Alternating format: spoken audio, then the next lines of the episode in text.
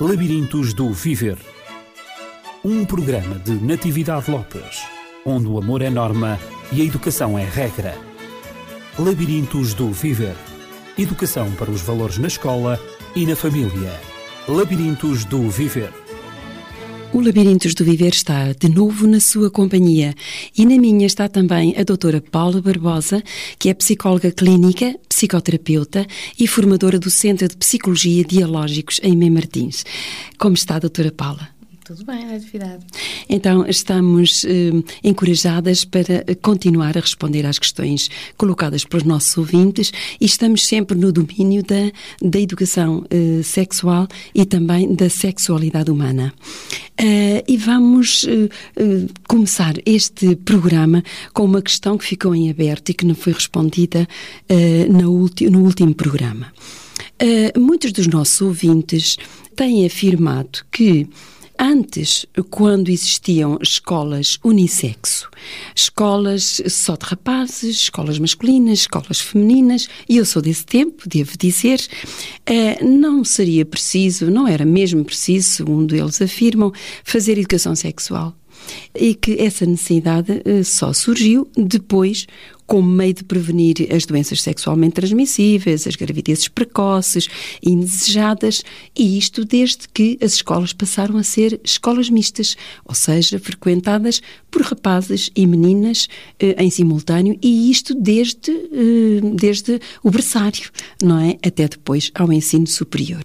O que é que lhe parece que eh, há como fundamento nesta, na afirmação de alguns dos nossos ouvintes? É uma questão muito interessante pensar se de facto uh, só, só deveríamos pensar na, na prevenção, na educação, uh, quando se juntam as pessoas, uh, e neste caso, portanto, as pessoas dos diferentes sexos.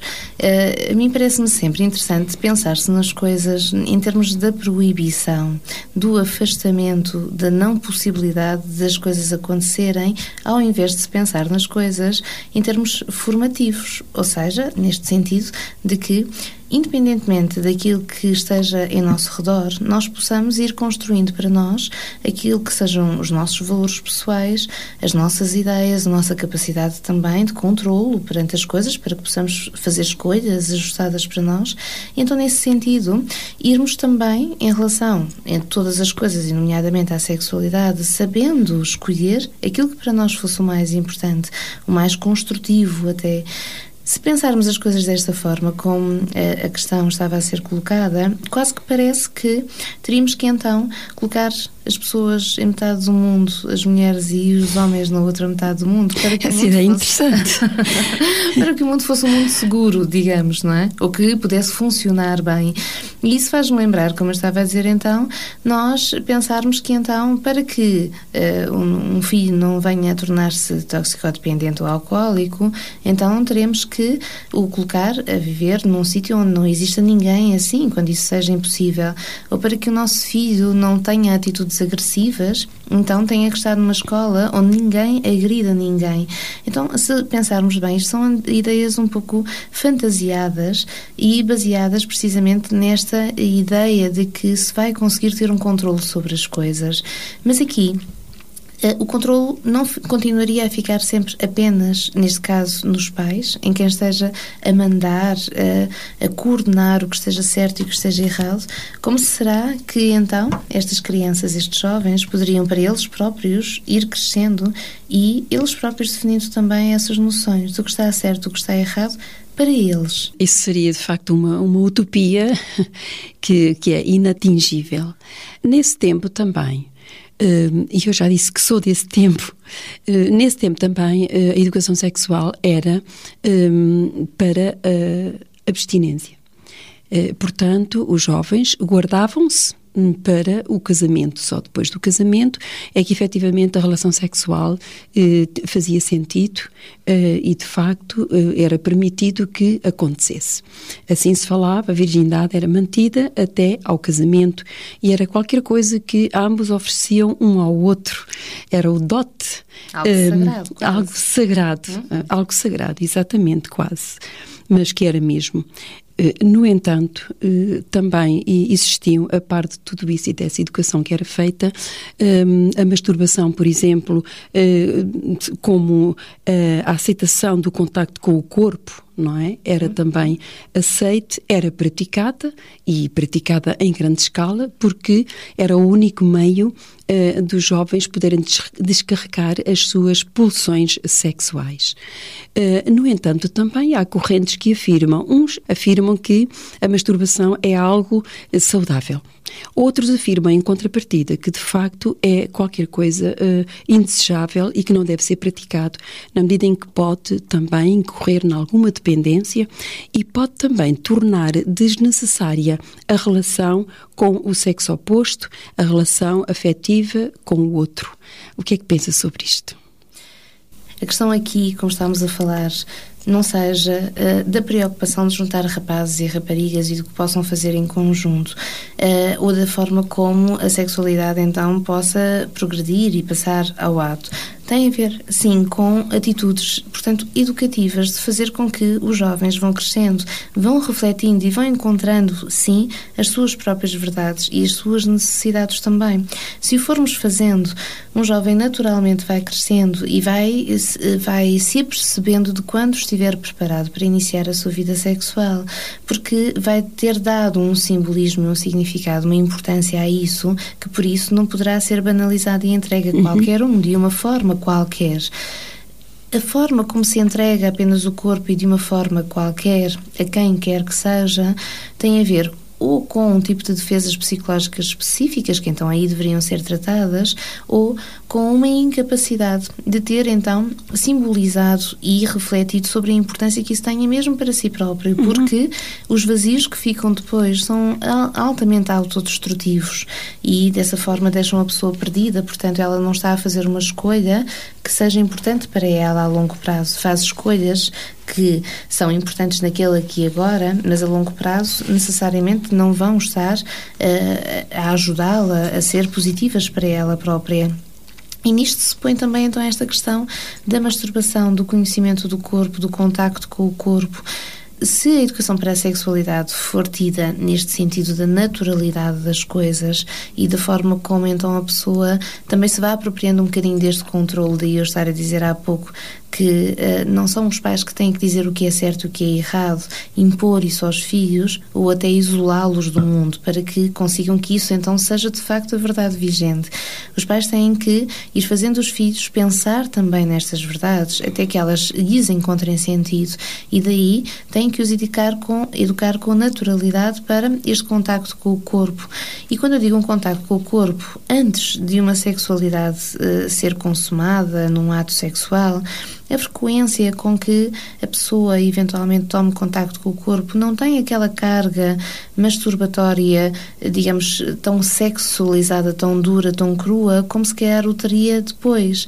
O que acontece é que a criança ou o jovem, muitas das vezes, precisa de conhecer-se a si próprio, precisa, de facto, de saber como o corpo funciona. Às vezes apercebe-se de uma sensação ou de outra, ou até, eh, em certos casos, eh, sai do banho, olha, observa o seu corpo como é. E isto acaba por ser extremamente importante, toda esta naturalidade e o espaço que se dê a isto, porque o jovem vai crescendo em mente, mas tem que aperceber-se que foi crescendo em corpo. Quantas vezes nós ouvimos, por exemplo, as, uh, e muitas vezes mais até acentuado nas meninas, quando surgem os caracteres secundários uh, sexuais secundários e o corpo começa a alterar-se, quantas são as meninas que se sentem gordas? Porquê? Porque a anca ficou um pouco mais larga e isso é natural, é um processo. Uh, quantas têm dificuldade em lidar com o crescimento dos seios? Precisamente porque é algo que não estava lá e, portanto, que tem um simbolismo diferente e que as faz ocupar mais espaço físico.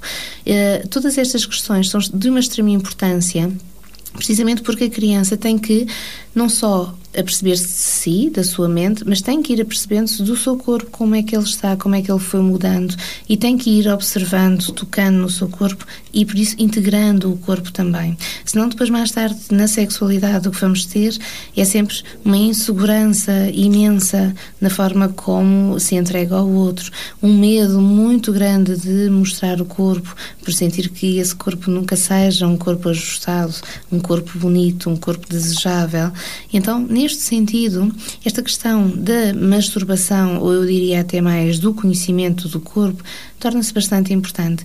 Eu já tive casos, muitas das vezes em consultório, de uh, mulheres que, na verdade, eram mulheres em corpo, em físico, mas sempre se tinham sentido meninas e ainda aos 20 e tal, 30 anos, descreviam-se como meninas, precisamente porque a castração, este contacto com o corpo foi de tal ordem que elas, na mente delas, ainda quase que tinham a fantasia de que o corpo era de menina e nem, por exemplo, passar por um espelho e verem-se elas próprias conseguiam ter coragem de fazer, quase como se fosse uma visão uh, proibida, muito difícil de abarcar. Nisto, a sexualidade tem que ficar uh, tremendamente prejudicada, porque só com esta naturalidade e este reconhecimento de nós e esta confiança também, e, e, ao mesmo tempo esta integração de sermos homens e de sermos mulheres, é que a sexualidade então seguiria o seu curso mais saudável. É importante aquilo que acaba de descrever a este nível eh, mas eu uh, coloco também uma, uma questão ainda dentro do âmbito da, do âmbito da abstinência. Uh, hoje torna-se opcional e nós temos, sobretudo a nível das meninas, nós temos ainda muitas alunas adolescentes que de facto uh, dizem não, eu prefiro guardar-me, eu prefiro abster-me não só porque não o fazendo corro sérios riscos, não só uma gravidez precoce que eu não desejaria de todo, prefiro fazer o meu curso, uh, não só também porque não me vou entregar a uma pessoa qualquer, a um rapaz qualquer, um, ehm, como também a nível de, de, da minha saúde e do respeito uh, por mim própria uh, e também há rapazes, mas, mas em menos número, que optam por isso. Portanto, eu opto pela virgindade, eu opto pela abstinência até ao casamento, porque acho que é uma coisa muito séria. Um, acha que, que é saudável também esta opção? É saudável do ponto de vista em que está a descrever, em que a abstinência estivesse a acontecer precisamente por todas essas razões, ou seja, razões que o próprio foi construindo e que a ele lhe façam sentido. Na verdade, aquilo que me parece ser importante é que as pessoas se construam nelas próprias, que tenham valores próprios e por isso que façam as coisas para si próprias. Se pensarmos que assim aconteça, isso seria tremendamente saudável e, e muito respeitável, como qualquer outra opção de qualquer outra pessoa. Aquilo que temos que pensar é que por vezes isso acontece assim, ou por proibição dos pais, que foram eles que definiram o que era certo e o que era errado, e daí tantas vezes o resultado que se vê é então o tentar infringir as regras, e daí depois eh, muitas vezes as gravidezes, por exemplo, nas adolescências que, que se dão, ou então muitas das vezes aquilo que seja então o medo de eventualmente iniciar uma sexualidade com todos os uh, fantasmas que a elas estão associados de doenças e de gravidezes e que fazem com que também em muitos casos tenham observado se tente seguir esse rumo, mas como foi por medo. Depois, mesmo na própria sexualidade, mesmo no casal, eh, desenvolvem-se medos, fobias, até mesmo rituais, desde limpeza, precauções, que são absolutamente exagerados e que não permitem a entrega da pessoa ao outro, precisamente porque estão dominados pelo medo do que possa acontecer. Referiu-se, de facto, eh, em os pais escolherem o que é certo e errado para os próprios filhos, mas de uma maneira maneira impositória, impondo, exigindo e não sugerindo. Porque conheço alguns hum, casais alguns pais eh, que de facto sugerem aos filhos e dizem eh, de facto os riscos que eles correm ao seguirem por um determinado caminho, uma determinada opção. Sugerem aos filhos e, e, portanto, os filhos só têm que decidir, não são os pais que decidem por eles. E de facto isso tem resultado, mas quando é imposto, então instalam-se esses medos que acabou de referir. Uh, existe, por outro lado, eu referi que existia assim um bom número de, de jovens e cada vez esse número uh, vai aumentando. Uh, de jovens que, que, praticam a abstinência com muito orgulho. Aliás, têm isso como fator de orgulho. Um, é um valor que eles, que eles estimam muito, é de facto a sua virgindade. Mas, se formos ver as estatísticas, Portugal é o segundo país na União Europeia com mais adolescentes grávidas. E os números têm vindo a melhorar, é um facto. Uh, mas mesmo assim a realidade é preocupante.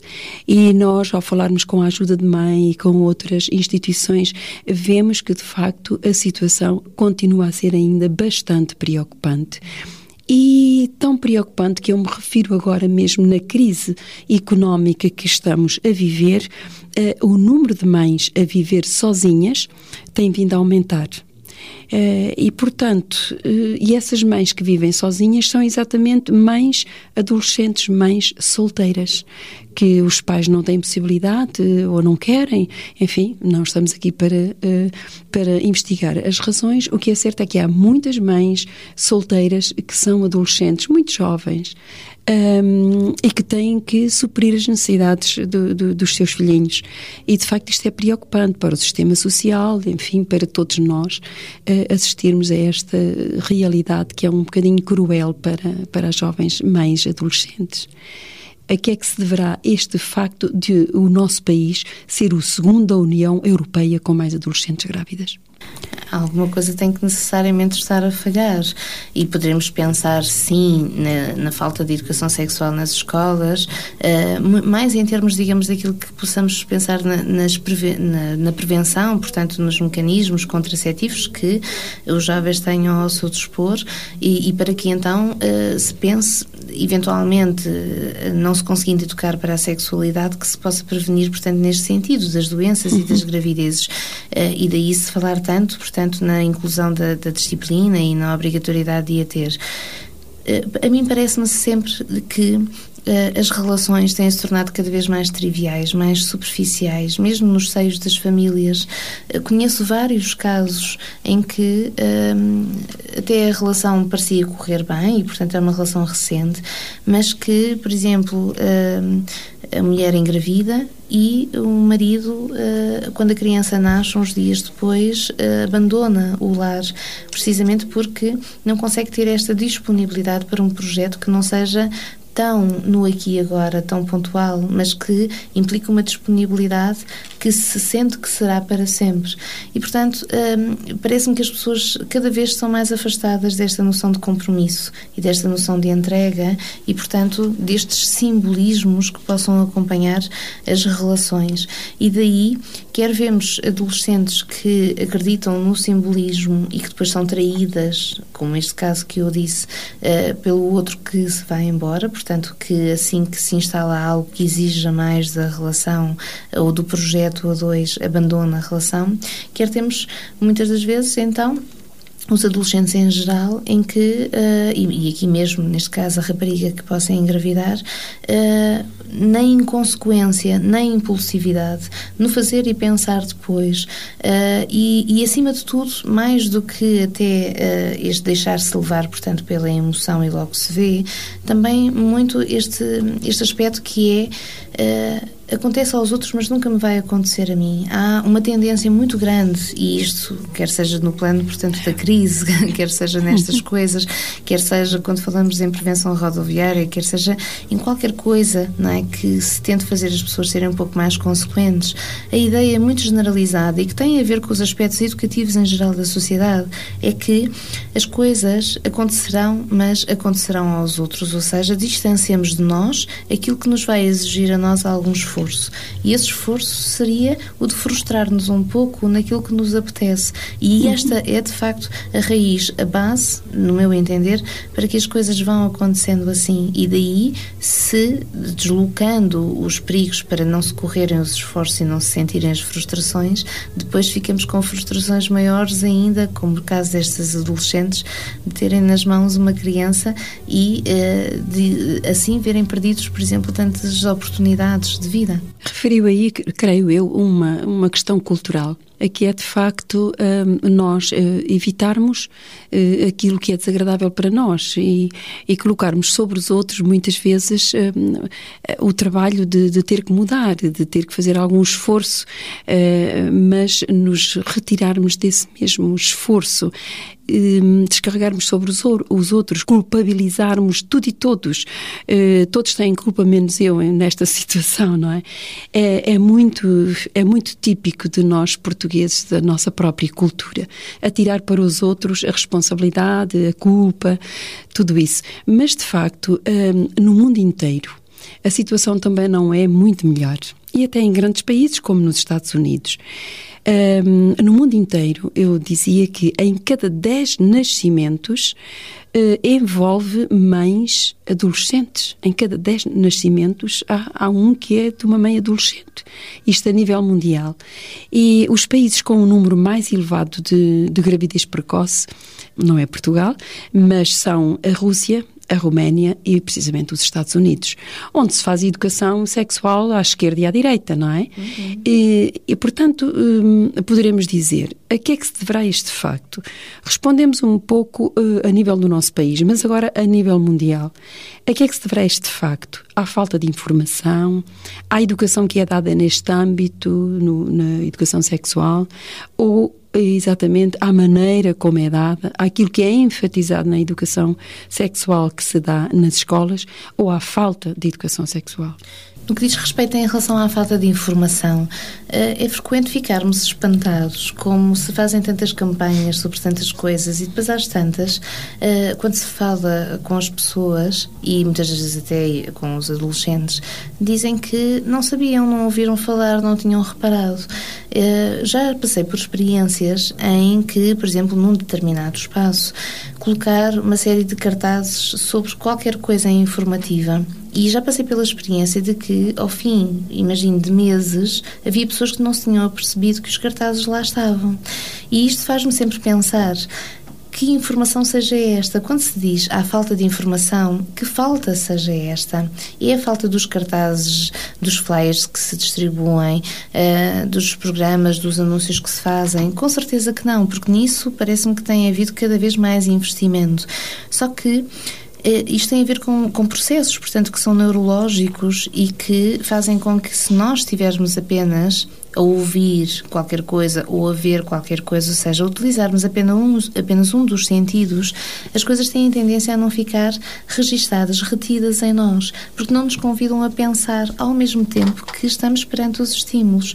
E se então a, a falta de informação, uh, uh, ou a informação, digamos neste caso, que for dada, for apenas ao nível destes estímulos, portanto algo que vem de fora, que nós vemos, a seguir naturalmente já nos esquecemos, porque não demos importância, porque não pensámos aquilo. Para mim, a falta de info, a, a informação a ser dada deveria acontecer sim, mas investida no ajudar a pensar, naquilo que também envolva então o adolescente no pensar, no discutir, no dar opiniões, no pôr-se a pensar neste exemplo e naquele, eh, nos estudos de caso que se possam fazer então com os adolescentes para que eles uh, finalmente sintam o que seja estar naquela pele e então aí possam repensar as suas decisões. Se isto eventualmente já não tiver sido feito na família, então que o fosse feito de facto na escola. O seu comentário levou-me a pensar naquela frase que todos nós conhecemos: uma imagem vale mais do que mil palavras. E a minha questão, baseada nesta frase, é exatamente o que é feito uh, nos, nos filmes uh, que os nossos adolescentes veem uh, e que escutam e que sentem toda a emoção que transcende esses próprios eh, filmes, todos os sentimentos uh, e que incorporam, integram neles próprios, no seu interior. Um, acha que isso é, de facto, fazer, a maneira como esses filmes tratam a sexualidade humana, a maneira como as situações são vividas, uh, tão reais e, por vezes, tão cruéis? Eh, por eh, reais que são, Uh, acha que isso faz formação ou desinforma os próprios adolescentes e jovens sobre o que seja a sua sexualidade? Há um medo muito grande de confrontar as pessoas com a realidade.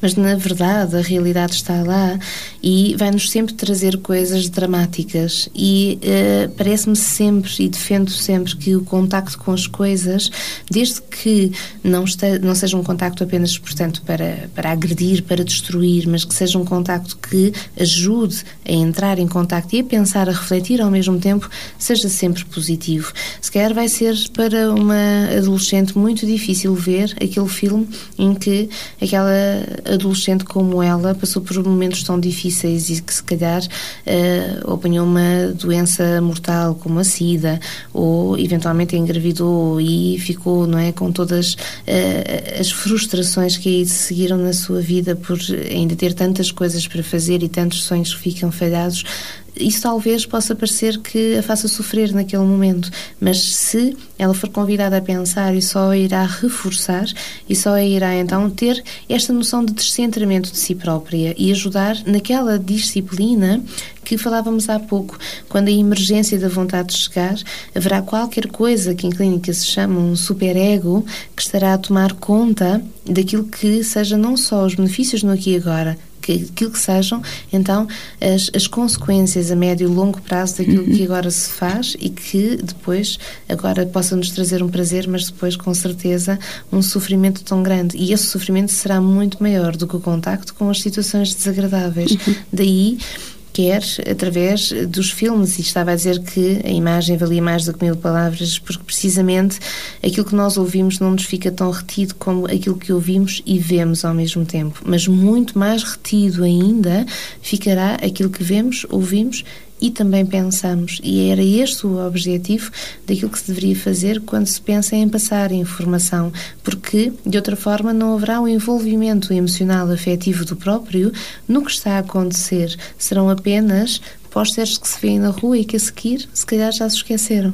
Uhum terão também, de alguma maneira, alguma função pedagógica, essas imagens que são visualizadas pelos, pelos jovens e que agora os podem fazer pensar exatamente nas consequências, eh, quando as coisas acontecem aos outros, também podem acontecer-me a mim. Repare que eu defendo a ideia das imagens, são extremamente importantes, uhum. só que se pensarmos bem, o impacto quando se vai a passar e se vê aquele cartaz é grande quando nós já tivermos tido descendentes centramento nos imaginarmos naquela situação. Se a imagem é algo que ali está, fora de nós, não nos foi dado a sentir o que seria estar naquela posição, só estaremos a promover aquilo que há pouco dissemos, da fantasia, de que isso está distante, isso não tem a ver connosco, isso é do cartaz ali da rua, isso não tem a ver comigo. Estamos então aqui a falar eh, sobre fatores de risco que, no fundo, são mostrados através de, imagens, através de palavras, através de mensagens escritas, mensagens visualizadas e, e escutadas também. Eh, fatores de risco, eh, mas temos agora que pensar, para terminar o nosso programa, em fatores de proteção, de proteção dos nossos jovens, em estratégias adequadas para que eles possam desenvolver as dimensões da, da resiliência, para que, no fundo, possa, possa possa haver uma ação preventiva na vida destes jovens que de facto vivem num mundo cheio de ideias, num, por vezes ideias contraditórias, uh, num mundo cheio de mensagens que os atingem muito fortemente, uh, mensagens que por vezes nada têm senão marketing uh, de, de, produtos que, que querem fazer passar como sendo bons, rotulados de bons, mas que na essência não o são. O que é que nós poderíamos aconselhar aos, aos pais, aos nossos ouvintes, eh, para ajudar os, os, os adolescentes e os jovens que estão nesta idade que, que, é uma idade crítica, mas uma idade também de grandes oportunidades, de novas aprendizagens, de se de facto forem utilizadas as estratégias adequadas, quer pela família, quer pela escola. Eu diria que não tenham medo de os fazer sentir a realidade, entrar em contato com a realidade. Não tenham medo de os responsabilizar das coisas, de os frustrar de vez em quando e os habituar a esse sentimento, de os fazer pensar que as coisas têm que também envolver uma espera e, por isso, um controle emocional enquanto se espera. Que as coisas, por vezes, não estejam de acordo com aquilo que somente tínhamos vontade, mas daquilo que nos seja possível e daquilo que, em termos gerais, pondo-nos para pratos da balança possa ser depois uma boa escolha para nós. Mas para isso, a criança, o jovem, tem que ser integrado no processo educativo. Ele tem que ser envolvido, eh, tem que ser pedido para pensar, para ter uma opinião sobre as coisas, tem que refletir em conjunto com os pais para ganhar autonomia e independência. Ou, de outra forma, se forem os pais a definir sempre o que é certo, o que é errado, apenas a dar à criança ou ao jovem aquilo que já foi pensado por eles. O jovem, quando está sozinho na escola, terá se esquecido disso. Isso já não será dele, será dos pais. E os comportamentos, as atitudes continuarão a acontecer, a maior parte das vezes, para prejuízo de si próprio, de facto. Então vamos fazer uma educação sexual que faça pensar. Sem dúvida. Sem dúvida. E estaremos aqui a pensar consigo, que está do outro lado, a pensar uma com a outra, com a doutora Paula Barbosa, na próxima semana. E então vamos pensar, sobretudo, nas questões que nos são enviadas e vamos pensar em tentar encontrar respostas para suavizar muitas vezes a ansiedade dos nossos ouvintes. Então, até à próxima semana e tenha uma semana de sonho. Labirintos do Viver. Um programa de Natividade Lopes, onde o amor é norma e a educação é regra. Labirintos do Viver. Educação para os valores na escola e na família. Labirintos do Viver.